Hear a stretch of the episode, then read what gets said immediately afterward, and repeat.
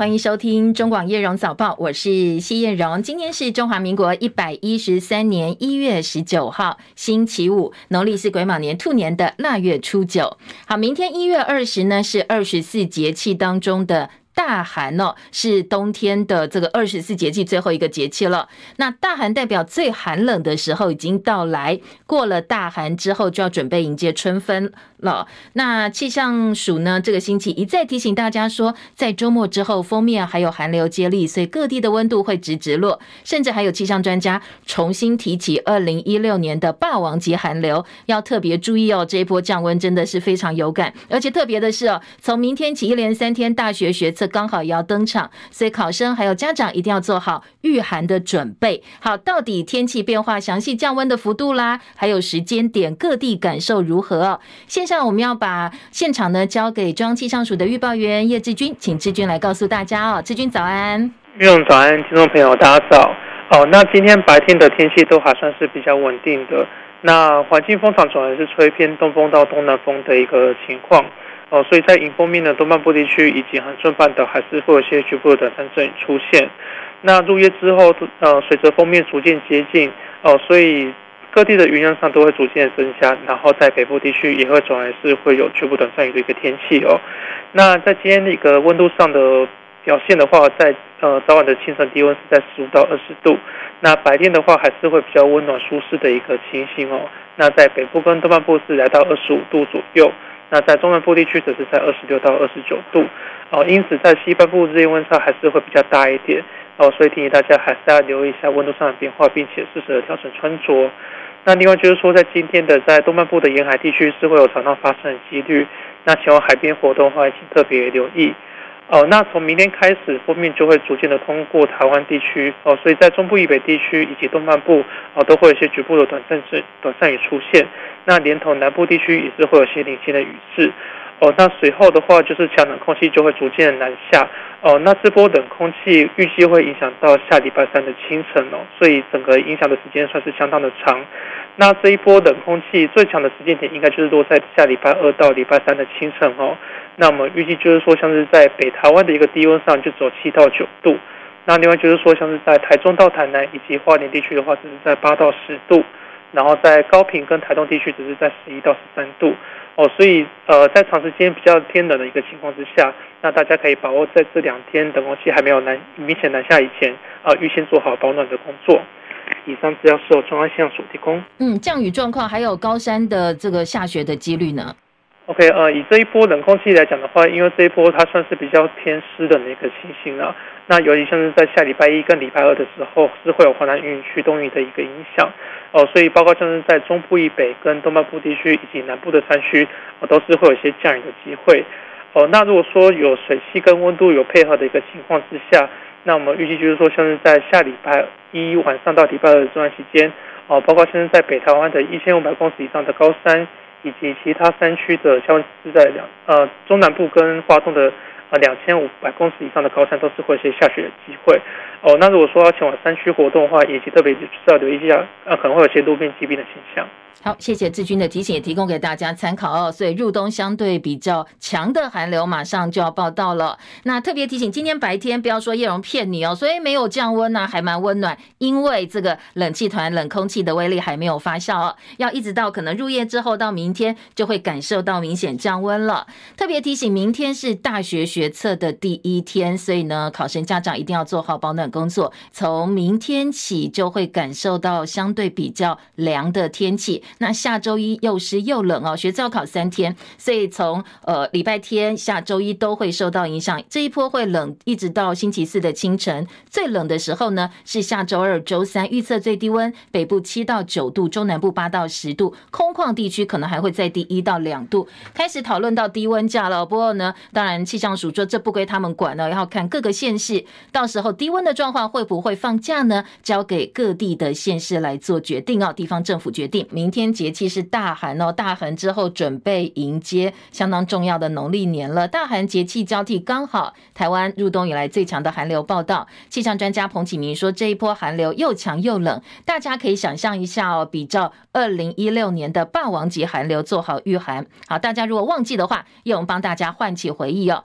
在二零一六年一月的霸王级寒流，当时台北气象站测得设站以来最低温只有四点四度，还有第一次的冰线记录。阳明山安部也写下当时零下三点七度的历史低温，全台当时至少六十个人猝死，十二间学校因为积雪交通问题停课一天。那在农林渔牧部分呢，损失是超过台币三十五亿元的。在这一波马上要来的寒流，有气象专家已经预告了，所以台北的阳明山有百分之七十五以上的几率可能会下雪，所以可以想象这一波降温的幅度是不容小觑哦。再次提醒大家注意保暖，千万不要忽视这一波寒流的威力。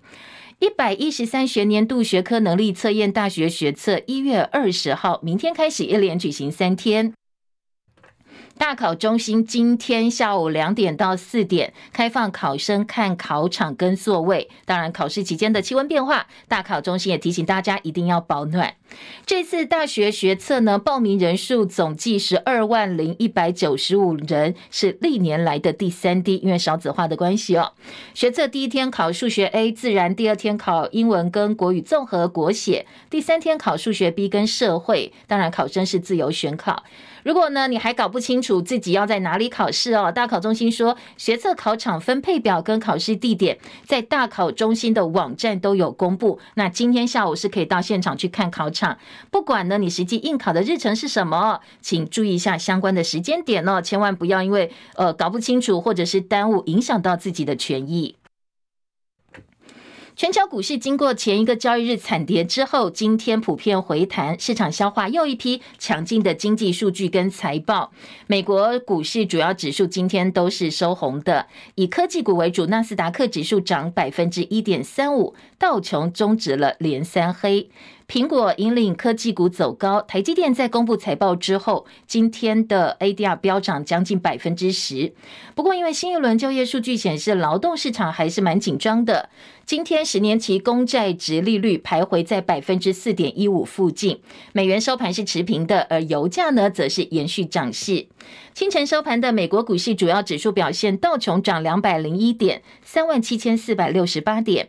纳斯达克指数涨两百点，刚才提到涨幅是超过百分之一，要百分之一点三五，一万五千零五十五点。标普五百指数涨四十一点，四千七百八十点。费城半导体涨一百三十六点，费半今天涨幅百分之三点三六，四千两百零六点。台积电在公布财报之后，今天 ADR 飙涨百分之十点零八，收在一百一十三点零三块钱。深夜收盘的欧洲三大股市也都是收高，伦敦股市小涨十二点，七千四百五十九点；法兰克福指数涨一百三十五点，一万六千五百六十七点；巴黎 CAC 四十指数涨八十二点，涨幅百分之一点一三，收在七千四百零一点。台股昨天在台积电为首电子权值股撑盘的情况之下，收盘涨六十六点，来到一万七千两百七十七点七九点，成交量呢略缩到两千七百零五亿元，外资还是站在卖方，昨天卖超八十七点五三亿，而台积电在法说会前股价涨七块钱，涨幅百分之一点二，收在五百八十八块。台币昨天陷入来回震荡，涨跌互见，在三十一点六附近波动。收盘的时候收在三十一点五七，兑换一美元升值了一点八分，终结连四贬，高低价差差了一点二五角。昨天台北外汇经纪公司成交量十三点五八亿美金，比前天的爆天量的一个状况呢，昨天情势稍微缓和下来了。好，昨天的重头戏是半导体大厂、代工大厂台积电的法说会。好，成果让大家相当惊艳哦。二零二三年第四季毛利率百分之五十三，每股赚九点二一块钱，比预期还要好。展望二零二四年美元营收成长百分之二十一点二五，专家说真的太厉害了。很多网友说啊，今天台积电股价可以大家乐观一点。刚才也听到，今天 ADR 收盘呢，涨幅是超过百分之十哦。所以呢，今天都不看好台积电。渴望挑战六百块钱的大关，而且呢，可以帮助台股绝地大反攻。昨天的法说会是台积电董事长刘德英退休前夕最后一次出席法说会。他在法说会上主动谈到即将退休的话题哦。他说，过去三十年非常幸运能够加入台积电，而且做出贡献。他形容这是一趟奇幻非凡的旅程，而且他也告诉大家，接下来包括日本、美国、德国厂都会按照原定计划进行。其中，日本熊本厂二月二十四号就要举行开幕典礼了，按照进度在今年第四季量产。We will hold an opening ceremony for this fab on February 24th next month, and volume production is on track for the fourth quarter of 2024. 好，六十九岁刘德英加入台积电三十年。二零一三年跟大他一岁的魏哲家一起担任共同执行长。创办人张忠谋二零一八年六月退休之后接任董事长，到现在不过五年的时间。为什么才做五年，而且还不算老哦，就这么早退休呢？引起各界揣测。有几名半导体高层接受媒体访问，不约而同说，非常有可能跟台积电到美国设厂波折不断有关系。去年刘德英在台积第二二季法说会坦承，美国亚利桑那厂的量产时程会推迟到二零二五年，最主要理由是美国当地熟练安装设备的专业人员数量不够，而且他还说要从台湾调派经济丰呃经验相当丰富的专业人员。在短时间之内培训当地的技术工，好，公开场合啊，踩到了美国的相当敏感劳工议题，踩到红线了。因为意外触及美国在地工会敏感神经，认为台积电想要用便宜的薪水引进台籍的劳工来取代美国在地劳工，认为呢，台积电在当地沟通不良，在管理文化上可能面对相当大挑战。不过呢，台积电到底要不要去美国，不是台积电一间台湾公司或刘德一个董事长就单纯能够做决定，因为它的背后还有更强大的美中的角力大战，还有美国政府的一些决策考量。所以接下来呢，刘德音在卸任前有没有办法敲定对台积电相当重要的这个美国补贴案，可能会影响到他的评价，也会决定哦，他这五年任期到底最后的一个定位呢，会拍板在哪里？去年全球手机市场出货量持续下滑，台湾的手机市场也呈现停滞。随着生成式 AI 技术火热，今年的智慧手机看点通通围绕在 AI 技术。韩国三星昨天发布上半年度的旗舰机款 Galaxy S S 二十四，三星特别强调这一支还有相关系列呢，会是真 AI 手机，包括几个功能相当受到这个网友的热议哦。一个是新功能搜寻圈，圈选图片上的物件，手机会。立刻搜寻这个物件，成为全新的搜寻方式。还有一个呢，是支援通话即时翻译，让用户在通话中或打字进行双向即时翻译。双向即时语音跟文字翻译，你不用再透过另外一个第三方的应用程式。好，你打给一个外国人，你的呃这个语言可能跟对方不一样，不过线上即时翻译，对方第一时间就会听到他熟悉的语言了，而且支援包括中英文的十三种语言。呃，最主要的诉求呢，希望成为使用者的行动特助。所以这些功能一出来，很多本来使用苹果手机的果粉都非常心动，说想要换安卓手机了。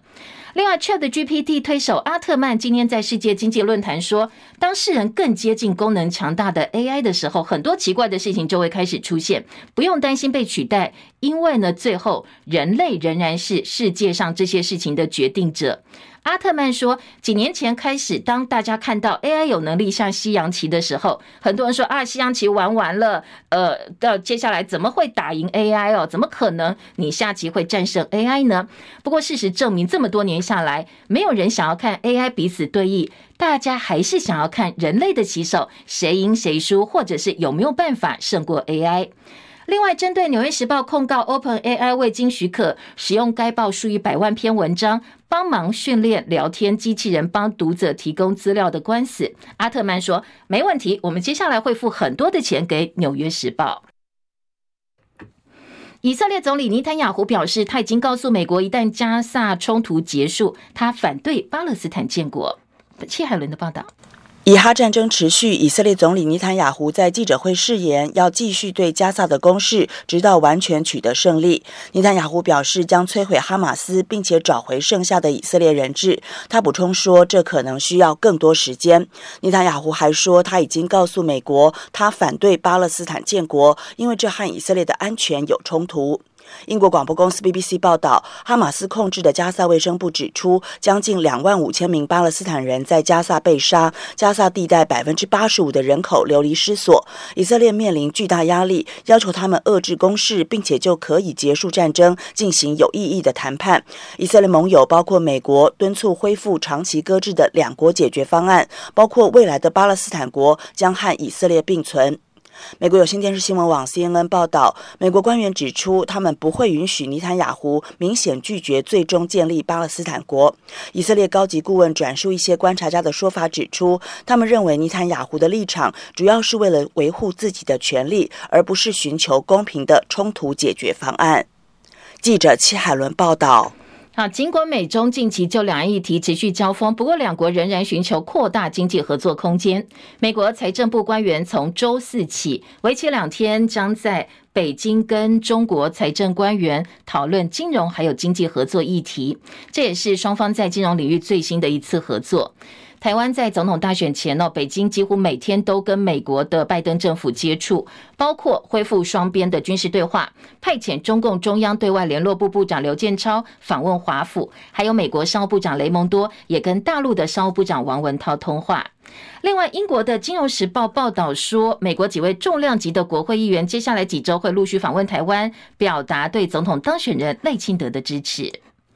日经亚洲报道，前总统川普十六号在共和党初选首战轻松获胜。而中国问题分析家说，北京真正的噩梦未必是看民进党赖清德赢得总统大位，而是赖清德再加上川普重新入主白宫形成的。赖川组合说，这个可能会让北京重新思考对台战略，因为呢，前川普这时期的国务卿庞佩奥，他当初访问台湾的时候呢，曾经有让大陆非常紧张的发言。日经亚洲分析认为啊，接下来呢，中国大陆北京真正的噩梦，不见得是赖清德当选中华民国总统，而是呢，接下来美国可能川普重回白宫，两个组合在一起哦。川普政府时期，国务卿庞佩奥二零二二年三月到台湾，曾经主张美国政府应该立刻认可台湾作为自由而且主权独立国家。如果接下来真的是共和党当家做主，庞佩奥不排除可能再度身居要职。亚洲协会政策研究所中国分析问题专家丹尼尔斯他说，尽管北京不中意的候选人赢得了台湾大选，但是为了不让台湾问题成为美国大选焦点，所以北京的反应相对是温和的。但是丹尼尔斯警告，这种状态不会继续下去，因为在北京眼中，赖清德跟川普都是既不可预测，而且有敌意，影响北京对国际社会的实力。不过呢，CSIS 亚洲暨韩国事务资深副主席车维德他不认为川普第二任期还会有兴趣在台湾问题上跟大陆展开地缘战略的竞争，因为成本太高了。他认为川普的外交政策大部分取决判断的重点是钱，他的外交目的并不是保护民主价值，也不是保护盟友。说到底，重点。还是金钱呢？如果真的要付出太庞大的成本，可能这样的事川普也不会做。美国的民营企业开发月球登陆器有准号八号升空之后，因为技术问题没有办法在月球软着陆。第二天，美国国家航太总署 NASA 就宣布，出于技术跟安全考量。载人绕月的阿提米斯二号，还有载人登陆的阿提米斯三号，相关的任务都往后延一年，分别延后到二零二五跟二零二六年。不过，这让美国的国会议员很紧张。十七号在联邦众院听证会上，有议员就说，美中太空竞赛攸关国安，美国跟盟友必须要赢得这场太空竞赛，而且重点是要抢在中国之前，带领在太空制定以规范为基础的国际秩序。在委员会上，好多议员都强调，美中新的登月竞赛是广泛的美中竞争当中的一环。如果落居第二，可能会影响到美国的国安。因为呢，中国大陆目标是要在二零四五年超越美国，成为太空的领导者。好，议员说不能够让这样的事情发生。议员形容太空是终极的军事制高点，在这个最后边疆领先者会掌握地球的命运。而众院科学太空与科技委员会主席共和党议员卢卡斯说，中国大陆正在为他们建立月球研究站，积极招揽国际伙伴，而且明白表示他们的企图心，要在二零三零年前送太空人上月球。所以呢，在呃这个太空科技主席他的眼中，他说，下一个登陆月球的国家能够为月来未来月球活动是否以公开透明或者是更受限的方式来进行，他们会定下游戏规则。所以呢，美国认为不能够输给中国大陆。二零二四大选落幕，代表民众党参选总统的柯文哲在年轻族群支持方面获得压倒性的领先。接下来呢，蓝绿白怎么样持续争取年轻选票，是各个政党关注焦点。绿营坦言，这一次选举结果，总统当选人赖清德的票数没有办法冲高的原因之一是四十岁以下的青年族群转而支持柯文哲，所以接下来必须要想的是，怎么样避免民众党垄断了青年的话语权。蓝营方面呢，年轻人向来不是国民党强项，所以国民党接下来的改革诉求是希望能够在党务改革尽量轻量化、年轻化。而根据台湾网络资讯中心报告，去年台湾人口当中使用抖音 TikTok，就是大陆版抖音或者是国际版 TikTok，已经达到了百分之二十二点三，其中年轻族群使用最多。从最近国内掀起相当流行的科目三这个跳舞呢，相关的流行很难很容易可以看得出来，抖音文化对台湾年轻人的影响。在大选落幕之后，抖音 TikTok 频道出现了相当多指控台湾大选作票的影片。中选会一再出面澄清，但是呢，部分年轻人还是相信这一次选举民进党作票，所以开始在政坛掀起了禁用抖音的声音。昨天，数位部长唐凤说，抖音当然是危害国家资通安全的产品，所以早在二零二零年，公部门就已经禁止使用抖音 TikTok，而未来呢，也会针对民间的使用，还有公部门相关通报，对于呃抖音的威胁进行分析哦，会有进一步的一个决策。好，昨天民进党中常会也讨论到，到底要不要禁用大陆的抖音或者是国际版 TikTok。有绿营的中常委说，应该从国家安全层次来看。不过也有中常委说，禁抖音没有用，应该要积极的面对。民进党秘书长许立明说，这是相当困难的问题，因为呢，你禁也不能禁，用也不能用。他认为应该要加强其他新媒体跟年轻族群的沟通。而成大教授李忠宪说，他觉得如果没有太大变化，台湾应该没有二零二八，因为柯文哲的票会越来越多。抖音等大陆平台要进不太可能，已经做大了。而这次代表国民党参选副总统的资深媒体人赵少康说，抖音借选是这一次大选民众党最后关头用来对年轻族群散播假民调的管道。他特别点名中选会、NCC 还有数发布，怎么都不去查哦，纵容违法乱纪到这种程度。记者张伯仲的报道：国民党前一天检讨归纳出二零二四总统败选三大原因，包括蓝白合不成功、两岸论述及下架贪腐诉求不敌国家机器，以及南部大输超过七十万票，却完全没有提到赵少康先前提出的抖音借选问题。对此，赵少康受访时不讳言：抖音介选很严重了哈。那最后你看哦，民众党都在说他们民调不是第一就是第二，而且都用一些假民调。柯文哲说按照手机他们第一名。那怎么可能通通按照手机来做民调呢？对，人家做民调，你看比较准的都是，比如说一半手机，一半市话，或是三分之二市话，三分之一手机，大概就最多这样子。你怎么可能真的用手机来做？然后你说做用手机做，我们得着这个结果？你刚才说我都问我自己党里的人，我们是第一名算了吧？赵少康批柯文哲开口闭口都是科学，其实都只是伪科学，通通不是真的科学。他早在证监会及对外受访时谈过很多次。但中选会、NCC 和数发布却都不去查，质疑怎么可以纵容他们违法乱纪到这种程度。此外，他也建议国民党中央应该去提告，但也没有具体处理。赵少康说：“既然无法蓝白合，最后也只能知其不可为而为之。”中广记者张伯仲台北报道。日本山梨县甲府市二零二一年十月发生一起未成年杀人放火案件。当时十九岁的远藤玉喜，他跟学妹告白被拒，就到对方家中拿刀刺死对方的爸爸妈妈，还放火烧毁他们的住家。昨天判决出炉了，证明当时十九岁的少年被判处死刑。这是日本二零二二年四月施行改正少年法以来，全日本第一例特定少年被判死刑的案件。二零二四江原冬季青年奥运会今天晚间开幕，教育部体育署公布，我们的代表团长旗官是东青奥第一位女子雪橇戴伟成选手，还有男子三对三冰球吴凯镇队长共同当长旗官，而两人的比赛呢，在明天就会正式登场了。加盟台湾职篮 T1 联盟台啤永丰云豹职业篮球队前 NBA 球星表弟卡森斯，他昨天晚间抵达台湾，戴黑帽子，穿着帽 T，相当和蔼可亲哦，脸上都是笑容。而今天台啤永丰云豹会办卡森斯的加盟记者会。有英国奥斯卡之称的英国影艺学院电影奖今天公布入围名单，传记片《奥本海默》好，这是得奖的大的这个常胜军，他获得了十三项提名最风光。超现实黑色喜剧《可怜的东西》十一项提名居次，《花月杀手》女主角莉莉·葛莱史都没有入围，是这一次哦被认为最大的遗珠。中广早报新闻。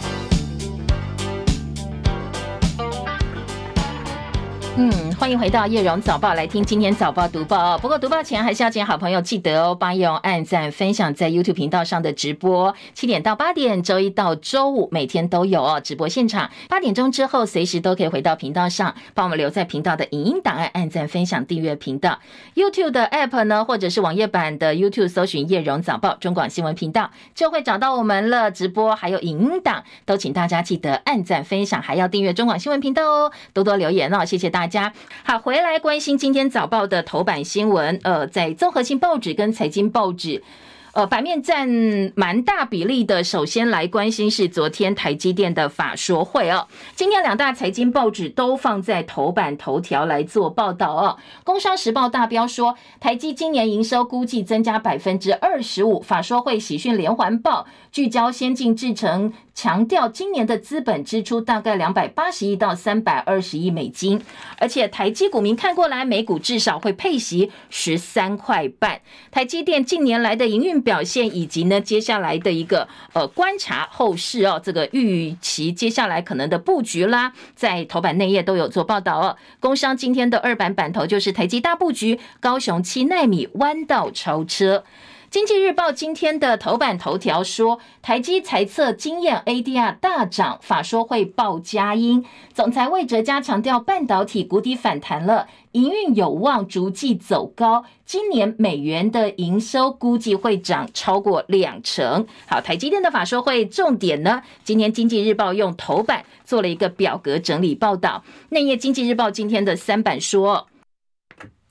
台积电去年每天赚二十三亿元，好，上半季毛利率百分之五十三，符合公司的预期区间。刘德音的感性发言，魏哲家当场比了赞。好，这是今天呃在财经报纸部分的报道，而综合性报纸联合报今天头版下半版面告诉你，台积电高雄要增建第三座两奈米厂，刘德英交棒前法说会先进制程策略大调整，加码设厂在绿营的票仓。好，这是今天呃联合报的角度哦，说呢昨天主动透露台积电自己说要在高雄增建第三座十二寸晶圆厂，切入二奈米先。先进制程，而美国的投资厂呢，要看客户需要，还有美国政府的补贴。好，这个相当重要哦。像日本很挺台积电嘛，哦，在接下来美国是不是也会给予相对应的一个优惠？今天在联合报也做了讨论。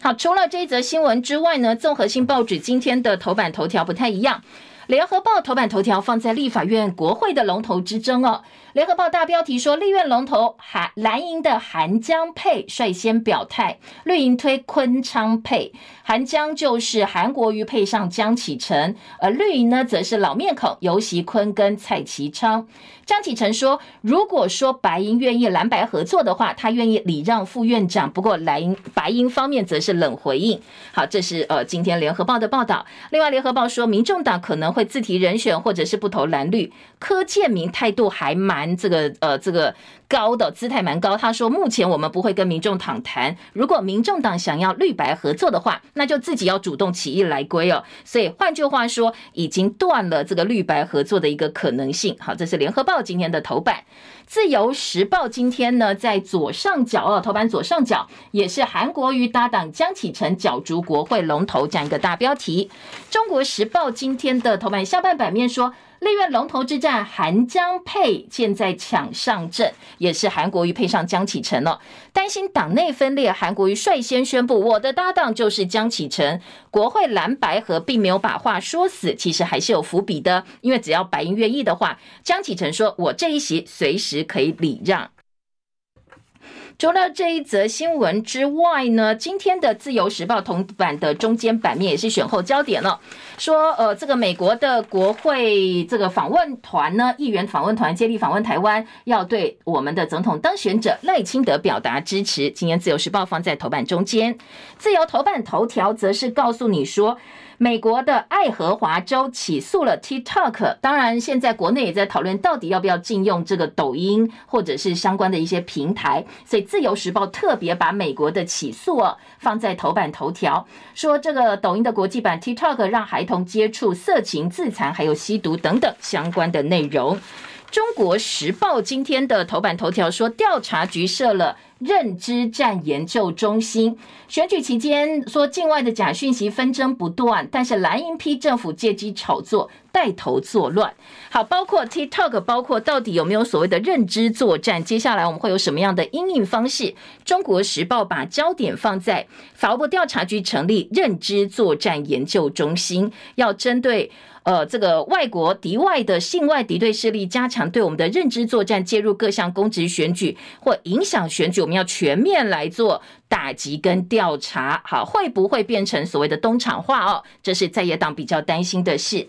除了呃侵犯言论自由的问题之外呢，今天中时中时头版下半版面还有美国的布林肯国务卿布林肯在瑞士表示，美中之间领导人的互动无可取代。未来一年呢，美中领袖互动会更多。他直言要非常直接，而且非常明确的来处理双方的分歧哦。好，这是拜习会之后双美中的互动。今天在中国时报说，以后大家会越看到越多。还有一则新闻，今天自由时报放在头版下半版面说，台湾的学生真的很不爱动哦，你知道吗？根据呢，呃，最最新的调查，台体大的调查说，我们的学生活动量几乎都是不及格的，每天动一个小时。国中生只有百分之二十二，高中生更少，只有百分之十三点六。那小朋友都在做什么？这份调查说，超过百分之六十的儿少每天使用三 C 超过两个小时。换句话说，小朋友都不去运动，通通在看手机、看平板或者是看电脑。今天自由时报头版头条报道的是。呃，一则外电消息说，抖音国际版 TikTok 近年在美国很多州引起禁用潮，还有诉讼。最新的案例是爱荷华州检察长伯德，他以误导家长之名起诉了跟中国母公司字节跳动。他指控说，TikTok 让小朋友接触色情、自残、吸毒或更糟糕，但是家长都不知道。好，同一天呢，联邦第三巡回上诉法院法官针对 TikTok 跟字节跳动被控在二零二一年导致一个宾州十岁女童死亡的案件展开审理。当时呢，这个小女孩在玩相当热门的昏迷挑战之后死亡，而她的妈妈委任律师说，TikTok 持续跟一个容易受影响十多岁的小朋友发送危险挑战，让他相信这很酷，这个非常有趣，所以呢，这小朋友就去挑战了，最后送命哦。好，今年自由时报的报道。另外，针对相关的话题呢，在呃自由今天的三版说。诈骗集团生魔手借 TikTok 包装犯罪，执法部门说，接下来一定会越来越猖獗。因为呢，从 TikTok 传授诈骗受害案件三十六件，说这是一大警讯。利用 TikTok 诈骗假交友投资最多。法界说，TikTok 在台湾没有公司，如果违法的话，应该就用强制断网的手段哦，要立网络专法，阻止犯罪扩散。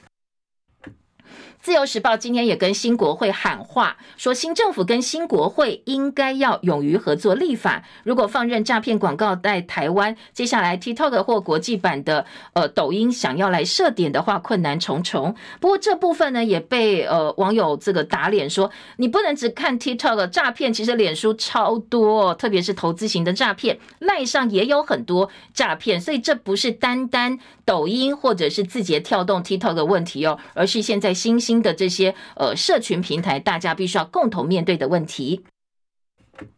高检署说，警方跟 TikTok 公司设了联系窗口，如果加赖施诈，就及时下架，切断后端的管道，从网络诈骗源头管理实名制断源，才能够帮助破案。另外，有人在 TikTok 交友被诈，影片介绍商品也是包藏祸心，说常常先用美女帅哥的影片啦，来吸引大家受骗上当。好，这是自由今年大作的一个新闻重点新闻标题。中国时报来关心调查局的认知战研究中心。中时说，在大选落幕之后，调查局现在要成立认知战研究中心，但是我们已经有反渗透法了，所以呢，法务部再成立这样一个机关，一个是会不会叠床架屋，另外一个会不会有侵犯言论自由的问题。好，二零一九年就曾经想设假讯息防治中心，在这一次大选之后又重新讨论起来了。最主要是大选期间呢，现在呃，我们的政府认为有相当多的一些假讯息不断的传播。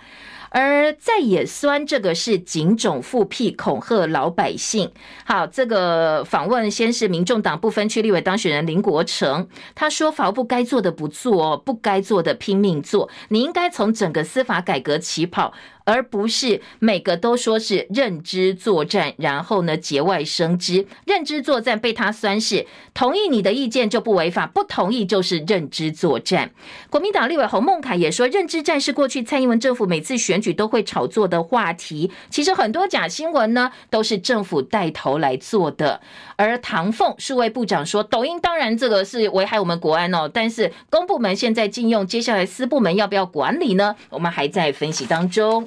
好，大选认知战满天飞，侦办两样情。今天中时的二版说，积极以反渗透法去查办到大陆玩，而且自己还出钱的民众罗智呃正这个民进党绿营立委罗智正的谜片，还有录音到底呢？他跟蔡总统的录音啦是真是假？辨识结果出来也不告诉大家。所以今天的中国时报说。你这个侦办完全就是两样情，用双标，那要怎么样大家能够接受，大家能够相信你政府的公信力就是不够哦。好，另外在下半版面呢，到底要不要限制抖音社群软呃软体？绿营自己内部都意见分歧，白营几乎不要侵害到言论自由。伪科学假民调，赵少康指控抖音界选严重。好，这个伪科学，伪就是假的意思嘛？哦，科是柯文哲的科。今天的呃，这个中国时报也引述赵少康提到说，这一次抖音是国民党败选的原因之一，因为呢，民众党在视频里一直说自己不是第一就第二，散播假民调哦。好，另外认知战攻防不应该无限上纲。今天中国时报记者曾义平说，当然了，很多政府与恶的距离越来越接近，认知作战变成打击政敌的工具的时候，你不要忘记四年前王立强的假共谍案。哦，花了多久时间才还他清白？而且所有的这个影响都已经发酵了，才把事实告诉大家哦。所以呢，执政的是拥有最大话语权的人，最可怕的是把政党或个人的意识透过教育或媒体试读的方式向下扎根来进行认知作战，那个就叫做独裁了。好，这个是呃今天的《中国时报》做的报道啊，做了相当大篇幅的一些讨论。再来关心的是，呃，立法院的龙头，这个韩江配还是昆昌配，又或者有其他可能性？联合报放在头版头条，然后自由跟中时的头版也看得到哦。联合报大标题说，绿营要推游锡堃配蔡其昌，蓝营现在走自己的路，韩国瑜配江启臣，而。白银方面呢，昨天呢则是冷回应哦。好，这个立院龙头呢，在呃大选结束五天二，接下来讨论相当热烈。那投票的时间是二月一号要举行立法院的院长选举，新国会三党不过半，所以呢，民进党现在没有意外的话，游锡堃、蔡其昌原班人马再重新呃来做挑战。蓝营暂定韩国瑜跟江启臣，但是蓝营不忘对白银喊话，欢迎来合作。而民众党团总召柯建明说：“从目前的局势发展看起来，应该是三党都会自己推人选。而柯文哲呢，昨天呃在脸书发文，也在晚上再发了一个新的文章哦。因为呢蓝白破局的时候，柯文哲被骂得蛮惨的，因为君悦其实那一场的呃这个讨论或者是大家的一个整合相当。”问题很多，大家看不下去。选后的龙头之争也被质疑说，民众党是不是又被党内的战狼派国左右，所以呢没有办法蓝白合作。柯文哲昨天晚间脸书发文说，大家都提出想法，如果想要竞争立法院龙头，就要把改革国会的意见跟政见说出来。他说这是民众党的集体意志，不会因为任何人的游说而受到改变。而民众党发言人杨宝珍说，不会跟个别的候选人做私下的一些协商或者是利益交换。黄国昌话讲的就比较圆融一点了。他说：“谢谢国民党不分区立委当选人韩国瑜跟江启臣对民众党的好意，希望呢国民党有志正副院长者能够具体回应民众党提出的国会改革诉求。”而黄国昌不当立法院的副院长，他已经签了民众党不分区立委只当两年的承诺书。换句话说，两年之后他会离开立法院。接下来可能的规划是参选市长，但是要到哪里去选市长，现在不知道哦。而民进党昨天再批韩国瑜说，过去韩国瑜在立法院的执行率不到百分之十，那这样一个人适不适合带领立法院呢？当国会龙头，国民党必须要回答哦。好，这个是呃昨天蓝绿白三方的一些说法哦，提供给大家参考。国会的龙头战呢，今天自由时报二版说，民进党人选二十九号会拍板，当然也没什么好拍板的，大概就是呃这个游锡堃跟蔡其昌呃重新再来原班人马哦。今天的联合报。在头版倒是提到，国民党立委王鸿薇说，如果还有党内立委也想要争取立法院正副院长，前面是有程序，不管透过协调或假投票，大家都同意。如果没有人争取，就是韩国瑜跟江启臣，当然就会全力支持了。而国民党立委当选人黄建豪说，根据他的了解，党内还有其他人想要角逐副院长，可能还需要一段时间的一个沟通了。联合报的三版说，国会延长赛蓝绿出招，拒绝白银牵制。当然，白银被认为本来是关键少数，不过现在蓝绿两党决定自提人选之后，很多网友就笑民众党，说你现在从关键少数瞬间变空气。说立法院龙头这一战呢，至少到目前为止，民众党是输了。联合报记者周佑正特稿说，民进民众党不是民进党，是民众党。民众党表态团进团出，不会选边，而国民党现在当然还。江佩，因为如果说民众党两边都不占，那韩江佩是有席次优势，所以应该渴望是会出现来当立法院的正副院长。好，这是联合报的报道，说民众党呢在蓝绿冷处理不受八席小党牵制的声浪高涨的情况之下，民众党也只能自己走自己的路哦。好，柯文哲心腹蔡壁如已经示警，民众党如果靠拢新潮流去拼绿白合的话，柯文哲恐怕人设会崩坏，所以等于是帮柯文哲踩了刹车。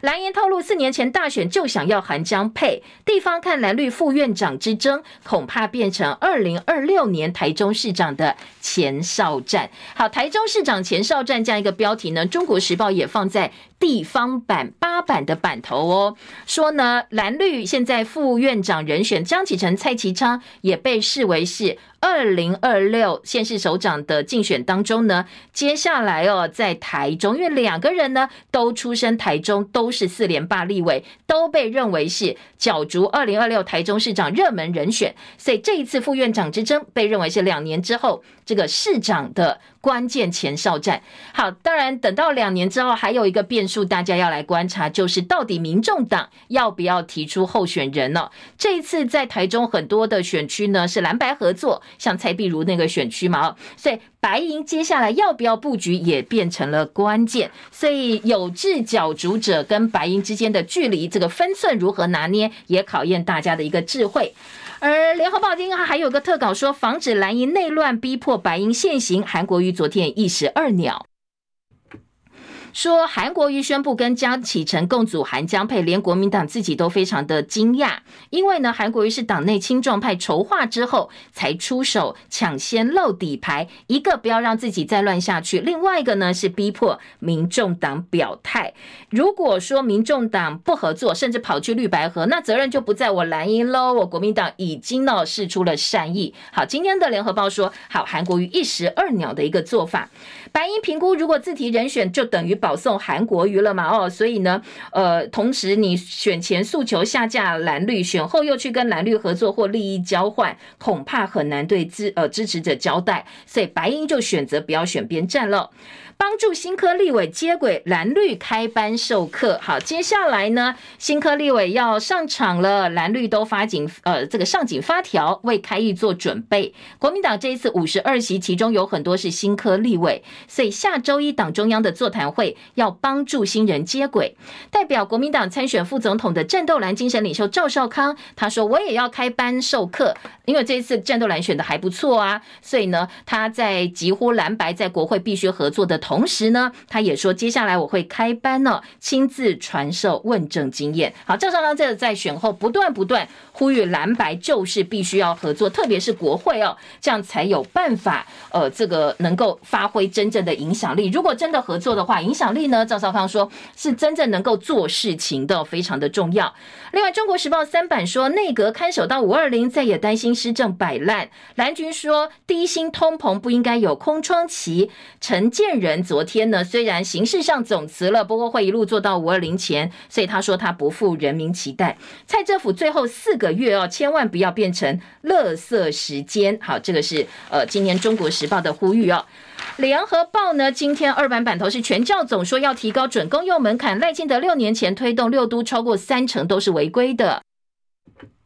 在赖清德当行政院长推的准公幼、准公共幼儿园，把私立幼儿园纳入补助范围。不过这六年负面新闻频传，包括不当管教、违反师生比、学费超收，甚至还有园所一犯再犯。但是因为这个限期改善有这样一个空窗期，所以他们还是拿补助，还是列为准公幼。所以呢，呃，在联合报今天几乎说钱砸了，家长负担也没有少。你一直砸钱，一直砸钱，就是要让准公幼的数量往上冲。好看嘛哦，正畸，但是把我们的幼教品质给搞坏了。好，这是今年联合报关心的话题。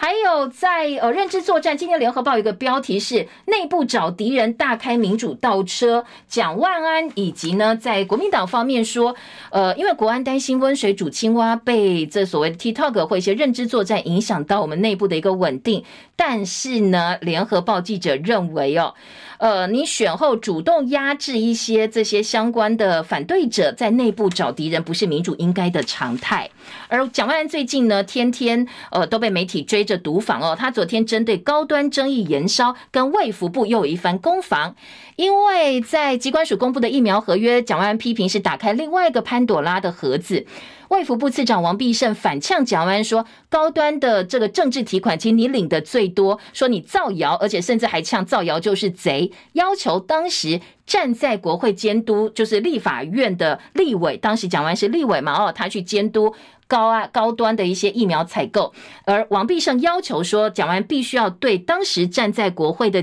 呃呃监督的一些行为呢公开道歉。但是蒋万安昨天回呛，白色巨塔一片黢黑，根本就没有真正的解决问题或回答民众的疑虑哦。那在王必胜再发文去呛蒋万安说，你是未来国家领导人的格局吗？每天哦就是呃造谣。蒋万安说，你把监督者当贼看哦，这。这个才不是一个真正官员应该做的事，因为他看过的高端疫苗采购合约重要部分都被涂黑呀、啊！你还说我看白色巨塔上一片黢黑，这怎么会是大家想要看到的真相呢？台北市政府也说，卫福部先前多次反对公开合约，最近呢公开的合约内容就是打脸王必胜跟陈时中长期以来的态度，说你手握行政权还要拿麦克风去骂街，是非黑白可以这样子的这个呃黑白可以这样颠倒吗？好，台北市政府跟卫福部啊，最近的一番攻防，今天的早报也做了报道。好，另外在其他的政治焦点呢，赖萧配的选举补助款三分之一捐公益跟公共用，民众党柯银配做公益之外，政党用，还有国民党侯友谊说会回捐给党使用。再来，呃，在民众党的支持者，百万 YouTuber 艾丽莎莎转发的监票疑似作票影片呢，现在中选会说我们已经送了二十五个案件，里头有没有艾丽莎莎？中选会并没有明白讲。而在支持郭台铭的连署部分呢，士林地检署昨天又起诉了二十三名被告，其中又包括温泉大亨陈仲明等十四个人，说连署的时候涉嫌行贿还有伪造私文书罪哦，所以被提起公诉。还有私立医院为了要留人，现在加薪年终都逼近四个月以上哦。星光还要再调薪，振兴也要加发年终奖金。时间到了，下周见，拜拜。